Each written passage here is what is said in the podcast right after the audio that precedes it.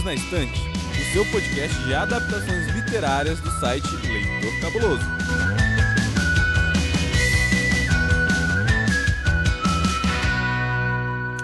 Oi, eu sou a Amanda. E eu sou a Lud.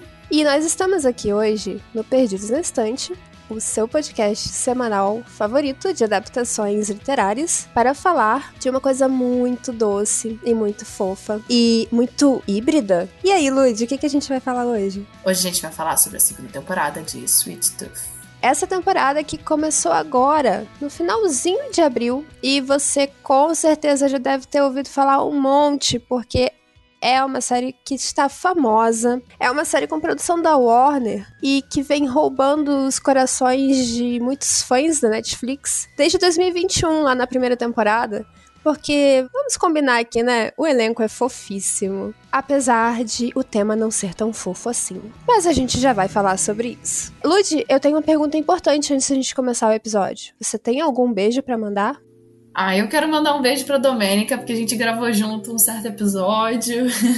não posso comentar ainda, mas vai sair logo logo e foi muito legal gravar com ela. Eu não tinha conhecido ela ainda. E que bom. Fico feliz. Um beijo, Domênica. Gente, eu também quero mandar um beijo para você, Domênica, amiga. Um beijo. Estou com saudade de gravar com você, porque já faz um tempinho.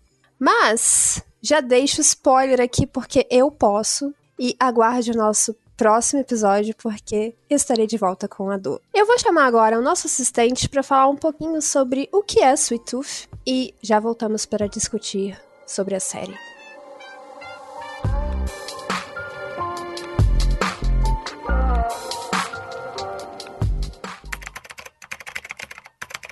Sweet Tooth entra na sua segunda temporada para dar continuação à história de Gus, um menino meio servo, um indivíduo geneticamente modificado. Assim como Gus, desde a pandemia do flagelo, os bebês humanos começaram a nascer híbridos, incorporando características de diversos animais. Como, por quê e afinal, o que veio antes, o ovo ou a galinha? Perguntas, respostas e crianças híbridas muito fofas que você só encontra em Swift Tooth.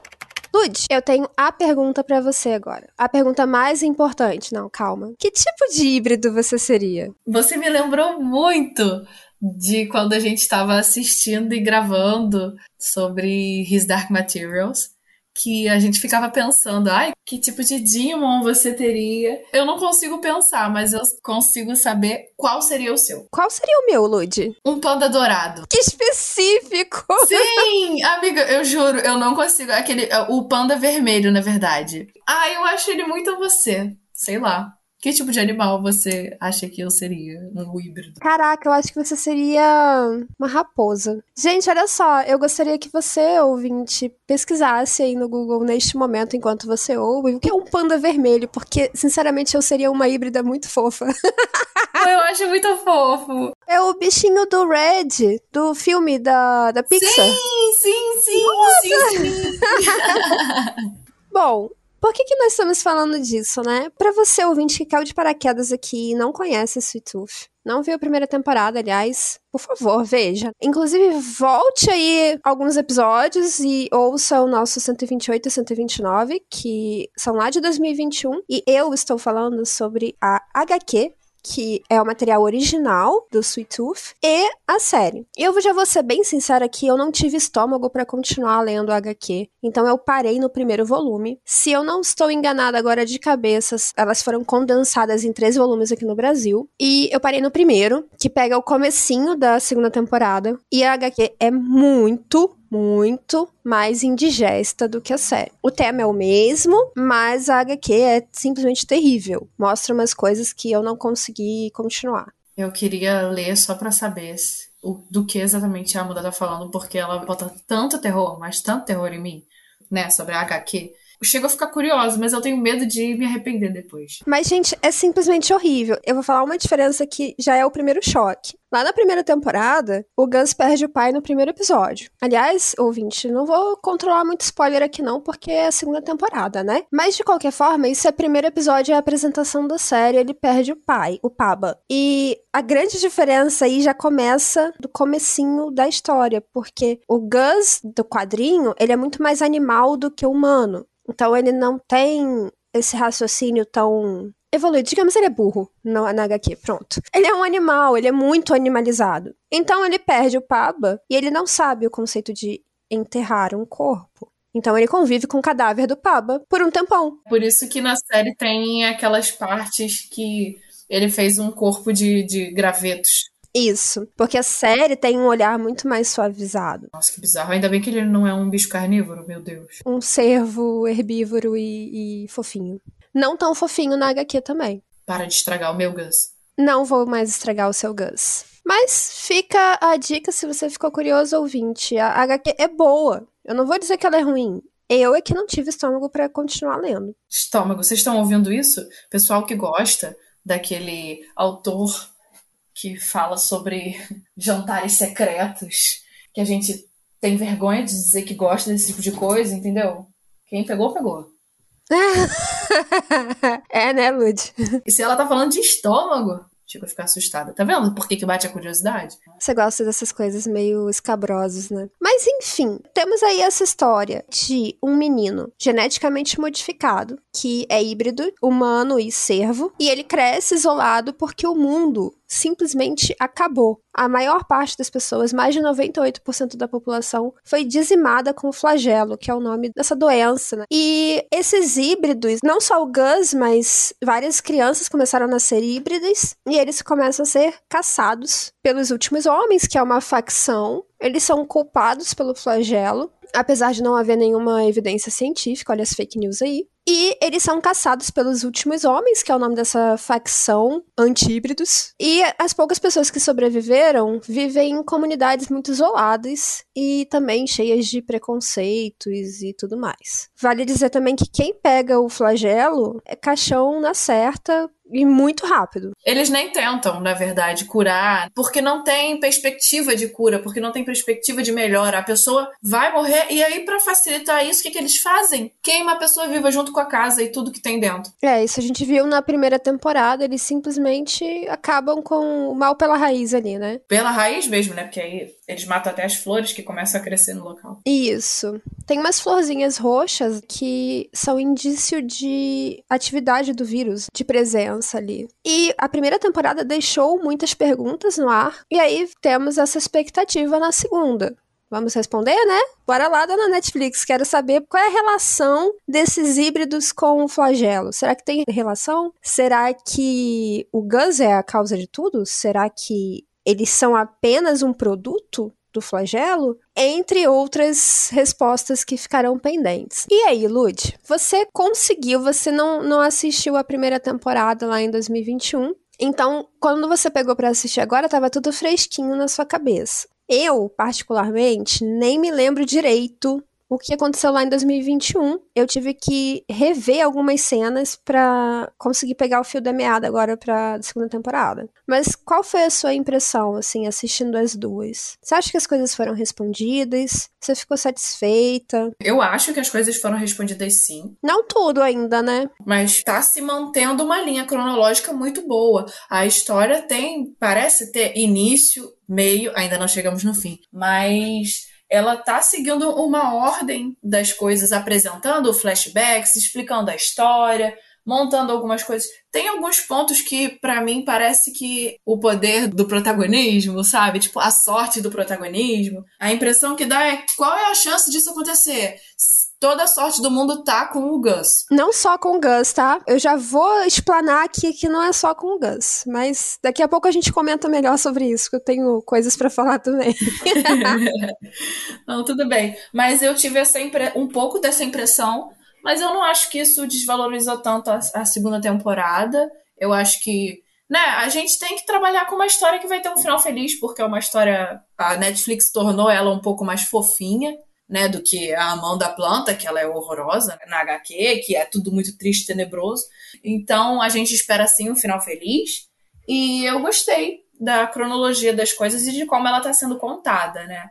Eu não tive grandes dificuldades de entendimento, mas eu achei que a segunda temporada foi um pouquinho a menos do que a primeira. Eu gostei mais da primeira. Eu também gostei mais da primeira. Na segunda eu senti um, um clima de novelão, sabe? Não é nem novela, não. Eu vou ser bem sincera. A primeira temporada, você já tem essa coisa muito colorida, muito fofa, é muito otimista, muito, sabe, good vibes. A segunda temporada deixou muito evidente algo no nível sessão da tarde. Exatamente. As coisas que as crianças tentam fazer são muito tipo esqueceram de mim, sabe?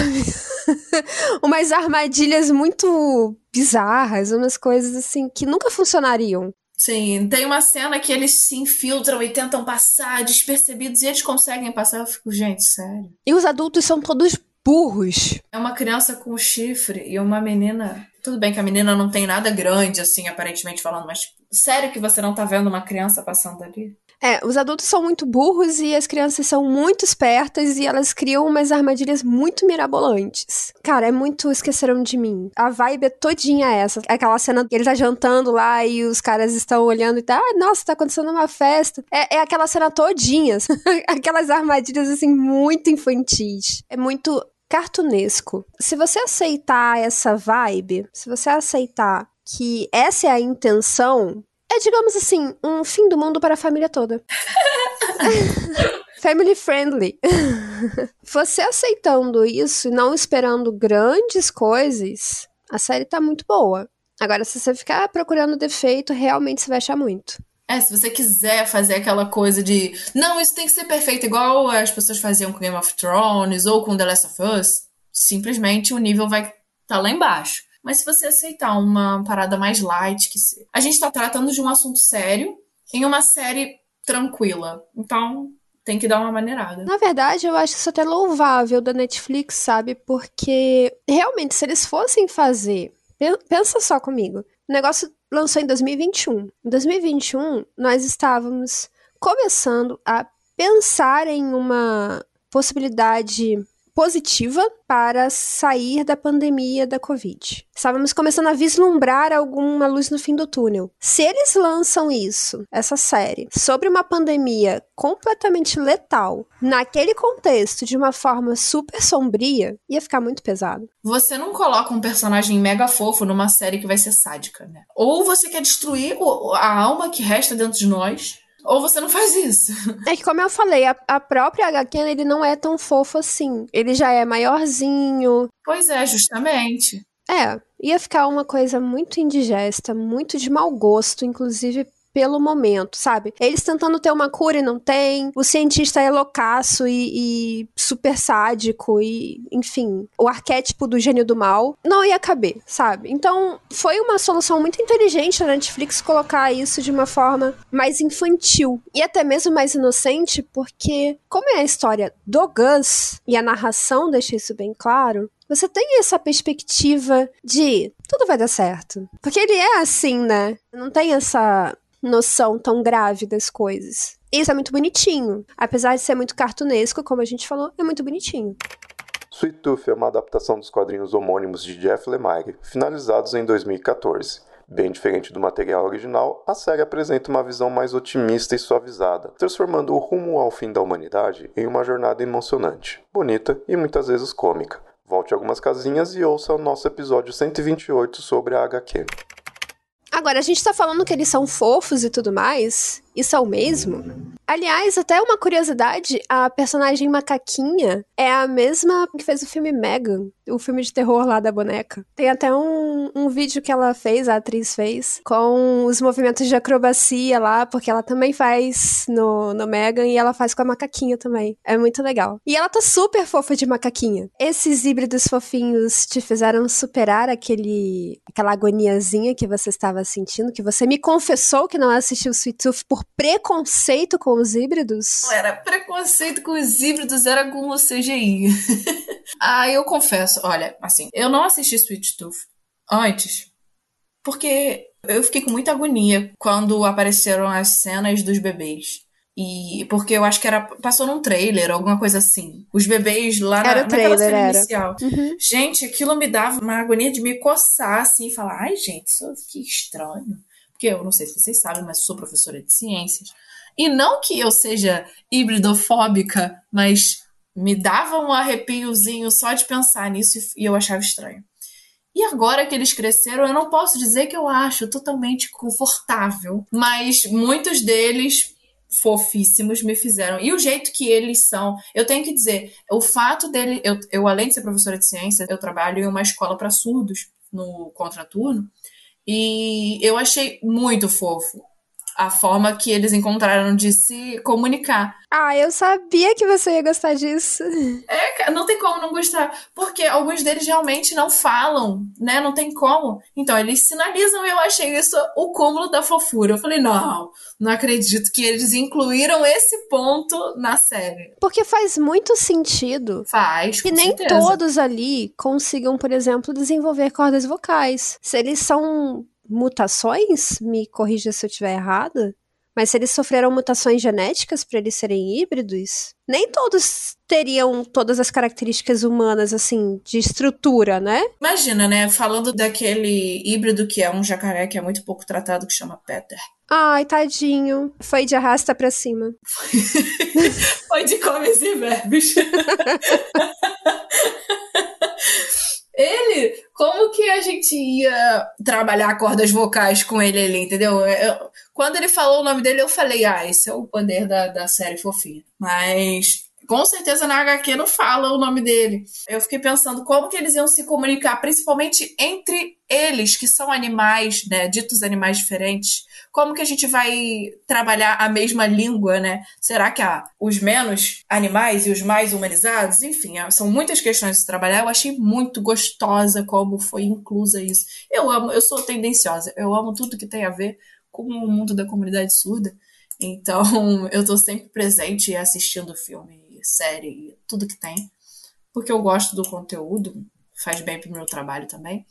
Então, eu achei muito fofo. E eu sei que você não me contou porque você sabia que eu ia amar. Eu fiquei pensando nisso, mas eu deixei você descobrir dessa vez. porque eu sempre faço super propaganda, né? Não, você tem que ver, porque tem aquela cena. Dessa vez eu deixei você descobrir. Ah, eu amei. Quando ela começou a sinalizar com eles, eu fiquei. Ah, não acredito. Aí eu continuei. Ah, muito fofa a Wendy, muito fofa. Aliás, a Wendy ganhou um super destaque nessa temporada. Teve alguns episódios que, poxa, cadê o Gus? Né? O Gus mal apareceu. Eram só da Wendy ou da questão ali da Amy e do Jeopard tentando, né, um plano mirabolante para conseguir as crianças de volta. Porque no final da primeira temporada eles são todos presos no zoológico. Aí tem toda essa questão de como é que vamos invadir esse lugar que agora parece uma fortaleza. Eu achei que foi muito bem representado a forma que eles montam uma frente de batalha ou um CG. Eu achei incrível isso porque deu para ver direitinho, né, a adaptação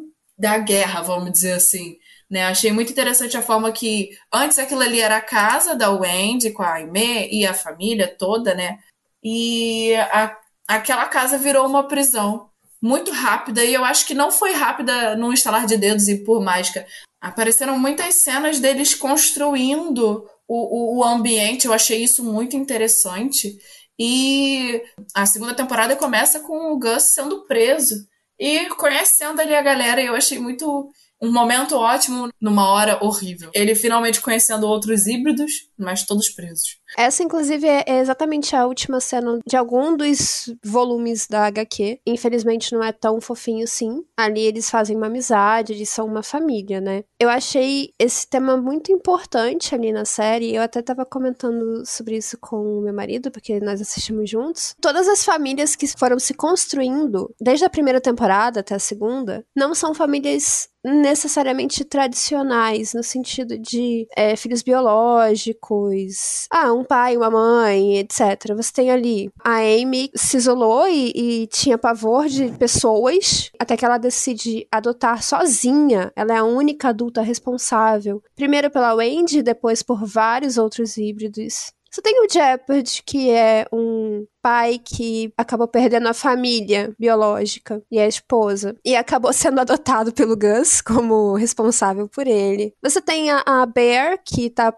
em busca da irmã, a Ursa, né? A Becky, tá procurando a irmã e ela sabe que é a Wendy. Então você tem ali muitas relações familiares sendo construídas e mostrando que família não é só pai, mãe um filhinho biológico. Família é, é adoção também, família é, é, irmão cuidando de irmão. É o grupo se cuidando, né? Até porque estamos ali num contexto de fim de mundo e é muito difícil manter tantas pessoas assim vivas, né?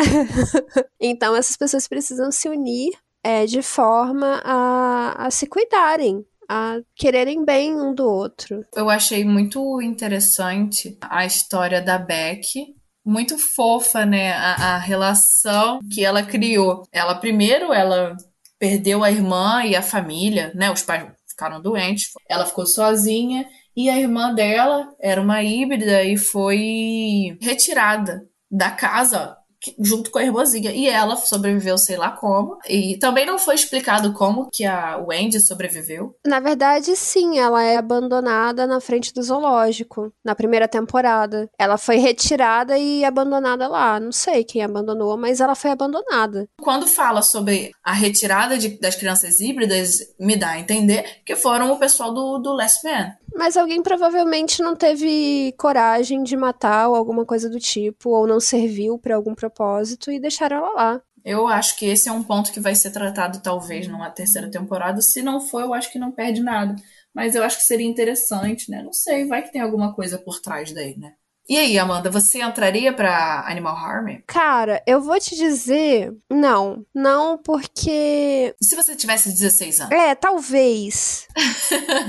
Eu conheço a Animal Army também da, da HQ e é péssimo, porque não é daquele jeito bonitinho. Na verdade, eles não estão interessados em salvar híbridos. Eles estão interessados em ser híbridos, então eles fazem experiências. Como eu conheço essa, esse lado, eu tenho uma desconfiança. E, e assim, são adolescentes que não têm nem dois neurônios funcionando ali, sabe? Eles são muito pancadinho da cabeça. Eles são adolescentes sem limites, sem controles, sem, sem nada. Eles têm um comportamento muito selvagem, porque, bom, eles precisaram se defender, né, e sobreviver. Então ali é um negócio muito complexo. Não sei, eu acho que eu estaria mais pra parte da Amy, isolada e, nossa, deixa um bebê aqui, vou adotar, do que numa Animal Army, sabe? Eu, em particular, não consigo ministrar na minha cabeça como que a Amy juntou tantos híbridos no mesmo lugar e não foi encontrada pelo mesmo grupo que encontrou o Gus e levou a doença para o pai dele, né? Não sei como foi na, na HQ, mas na série é assim.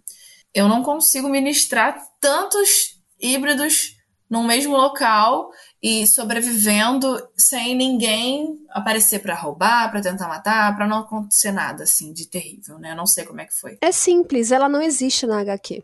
Ah, que coisa!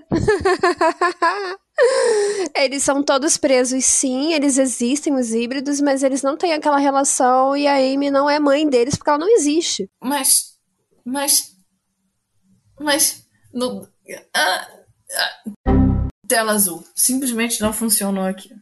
Que isso, cara? Como. como por quê? Ela é uma personagem original da série. Eu gosto muito da atriz. Eu também gosto dela, eu gosto muito da personagem dela também. É, eu gosto da personagem dela, mas. Aliás, vamos dizer que ela foi a grande MVP da, da temporada, porque foi ela que movimentou a temporada inteira, né? Que mulherão. Ela cometeu vários erros? Cometeu. Mas assim, ela foi responsável pela movimentação de todos os pontos principais nessa temporada. A elaboração do plano para entrar lá no zoológico e recuperar os filhos. O acontecido ali de fato, né? A ação, o pós, tentar criar uma estratégia para eles se esconderem lá no, no Yellowstone. Ela estava participando de tudo isso muita força nela falar com certeza que ela ia bancar sozinha todo o grupo do Last Man o que, na verdade, eu já acho um furo. Eu fico, eu fico imaginando, gente, é o fim do mundo e os caras têm um milhão de armas, um milhão de munição.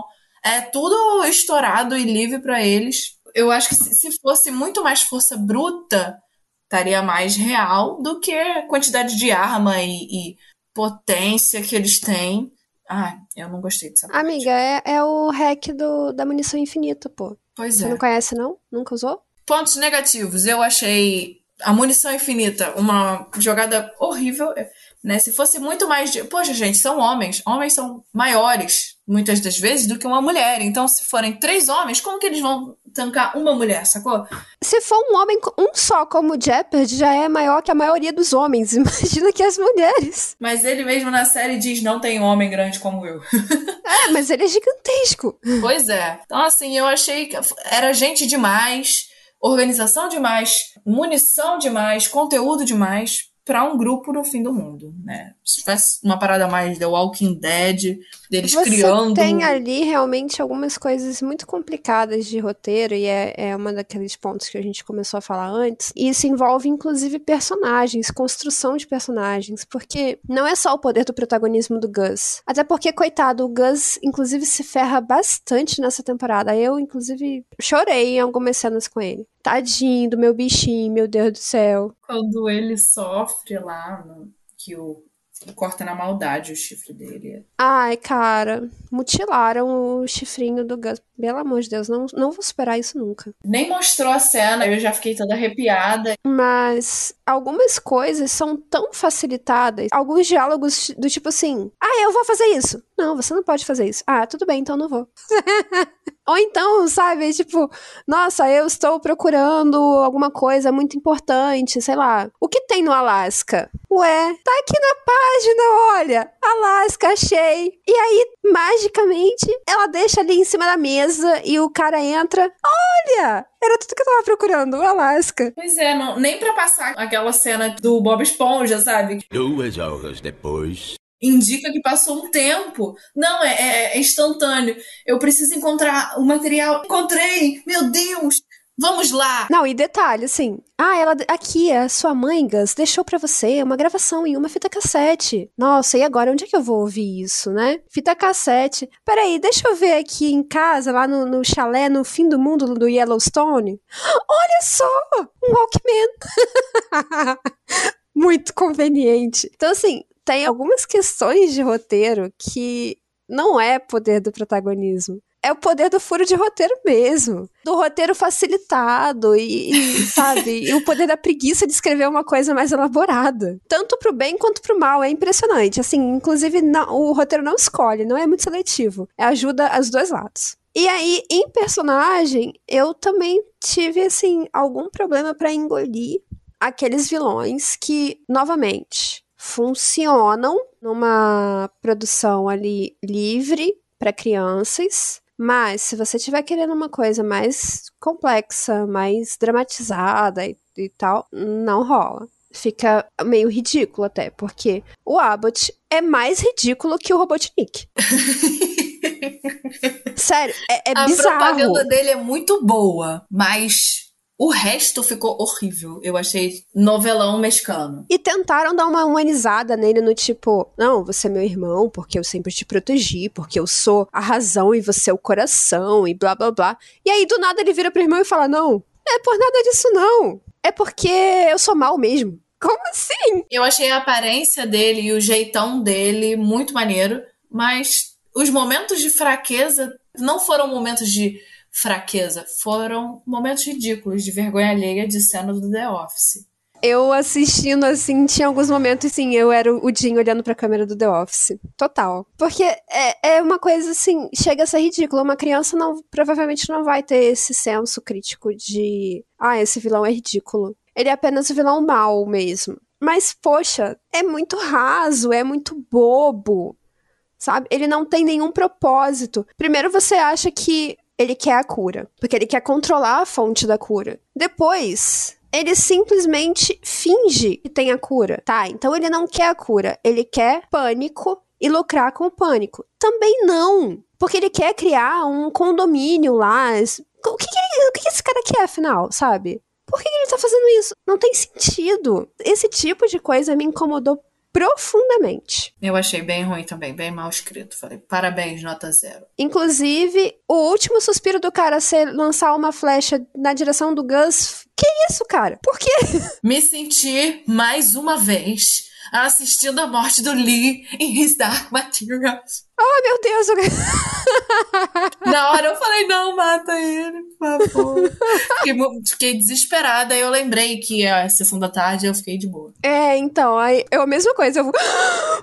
Aí o Bruno olha pra mim. Tu sabe que ele não vai morrer, pô.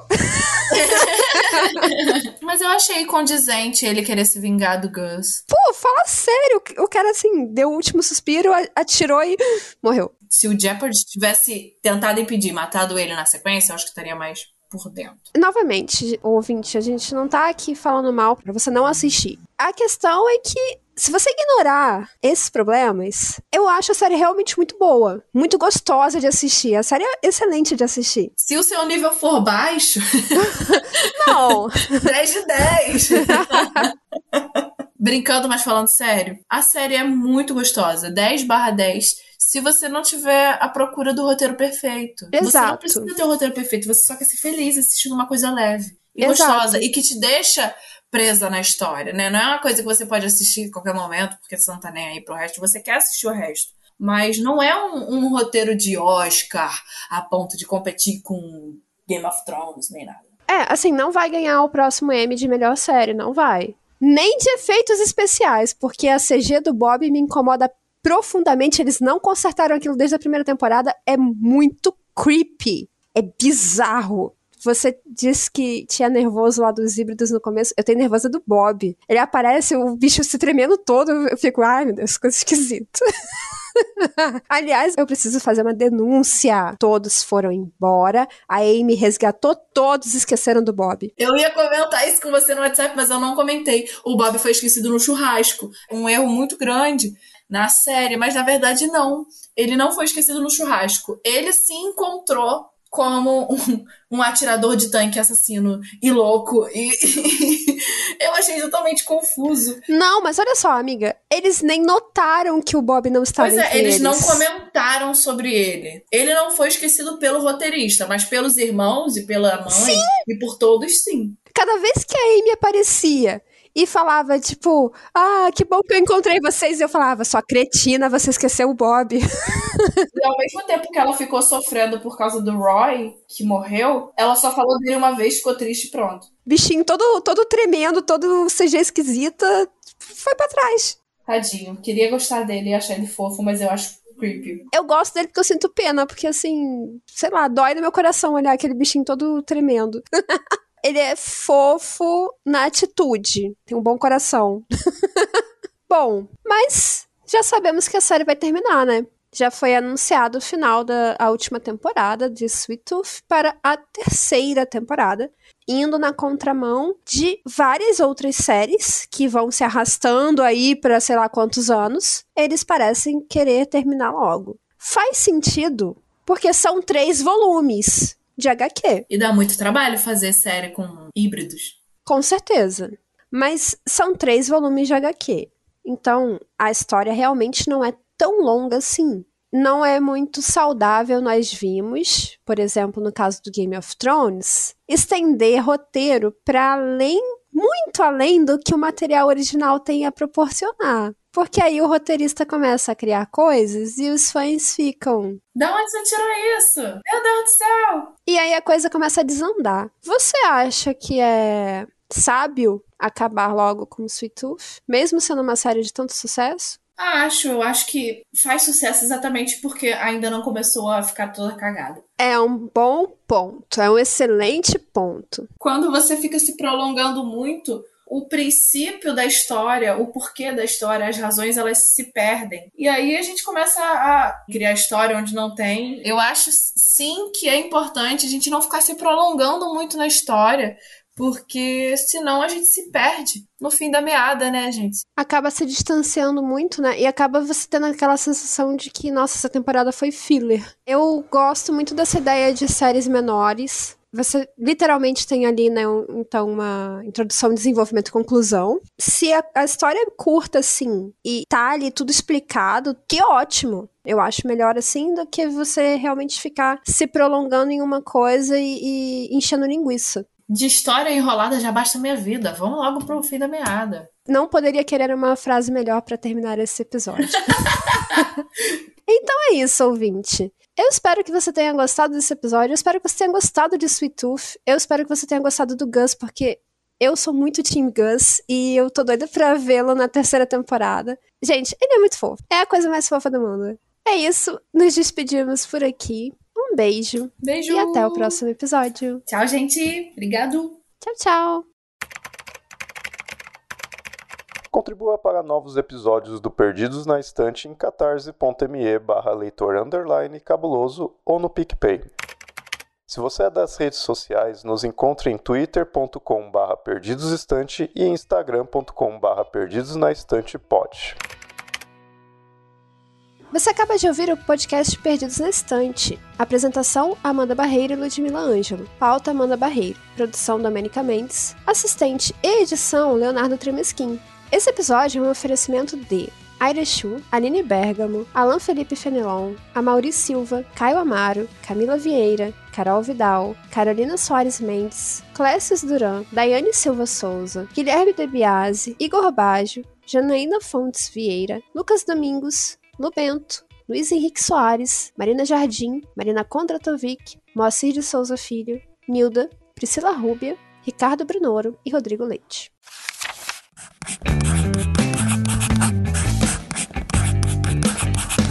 Esse podcast faz parte do site Leitor Cabuloso.